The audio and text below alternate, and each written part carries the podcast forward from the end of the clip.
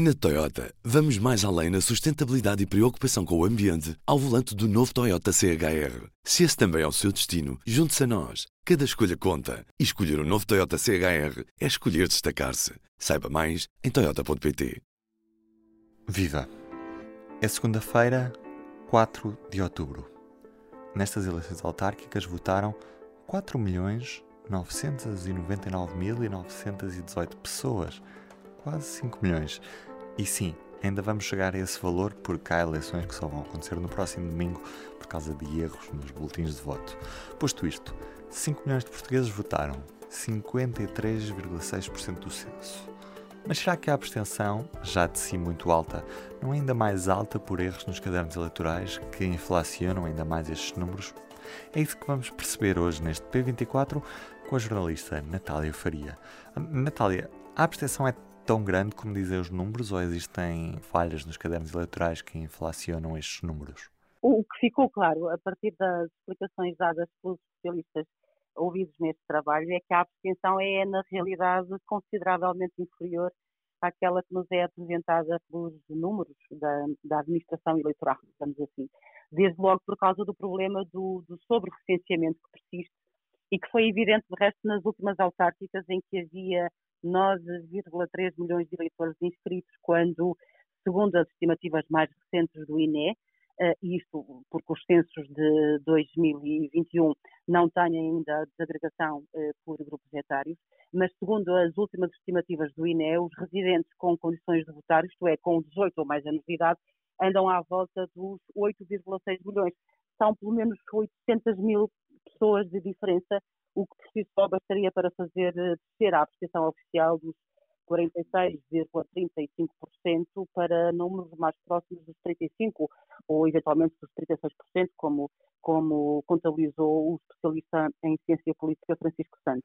E ainda existem imigrantes recenseados nos cadernos eleitorais das autárquicas ou o problema já não se coloca com o recenseamento automático dos imigrantes? O, o recenseamento automático dos imigrantes teve um, um efeito muito mais claro que fez sentir, sobretudo nas, nas eleições legislativas e nas presidenciais. São eleições nas quais os imigrantes têm direito de voto, sendo que o recenseamento automático aprovado em 2018 fez com que o universo de eleitores na altura tivesse disparado automaticamente para os 10,8 milhões, muito acima, portanto, dos tais 8 milhões e tal de residentes em território nacional. Nas legislativas e nas presidenciais, o problema é que o alargamento do voto aos imigrantes, o problema que este alargamento coloca em termos de abstenção é que, como apenas cerca de 10% destes imigrantes votam tradicionalmente, uh, havendo como tal uma abstenção a rondar os 90%, a mistura deste valor com a abstenção entre os residentes em território nacional, que existe e que tem vindo a aumentar também, inflaciona aí muito os, valor, os valores oficiais da abstenção.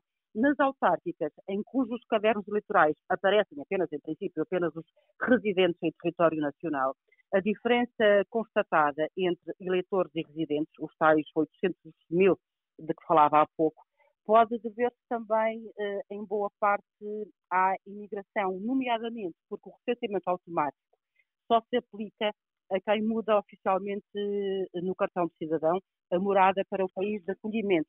Ora, numa altura em que os fluxos migratórios são cada vez mais dinâmicos incertos e curtos, muitos imigrantes eh, optam por manter a, a morada oficial portuguesa, o que faz com que, apesar de estarem efetivamente a viver fora do país, continuem a constar nos cadernos eleitorais autárquicos. E a questão dos mortos? É mito que existem mortos nos nossos cadernos eleitorais? Depende uh, em quem se queira acreditar. A Secretaria-Geral da Administração Interna garante que desde que a notificação dos óbitos passou a ser automática, será já residual o número de eleitores mortos ainda inscritos no recenseamento eleitoral. Alguns especialistas duvidam que o sistema opere com tanta eficácia, admitindo como tal que, por causa das falhas, haja ainda casos de eleitores uh, fantasma, sendo que uh, é impossível uh, contabilizá-los. E o que é que vamos poder ler mais na tua peça desta segunda-feira?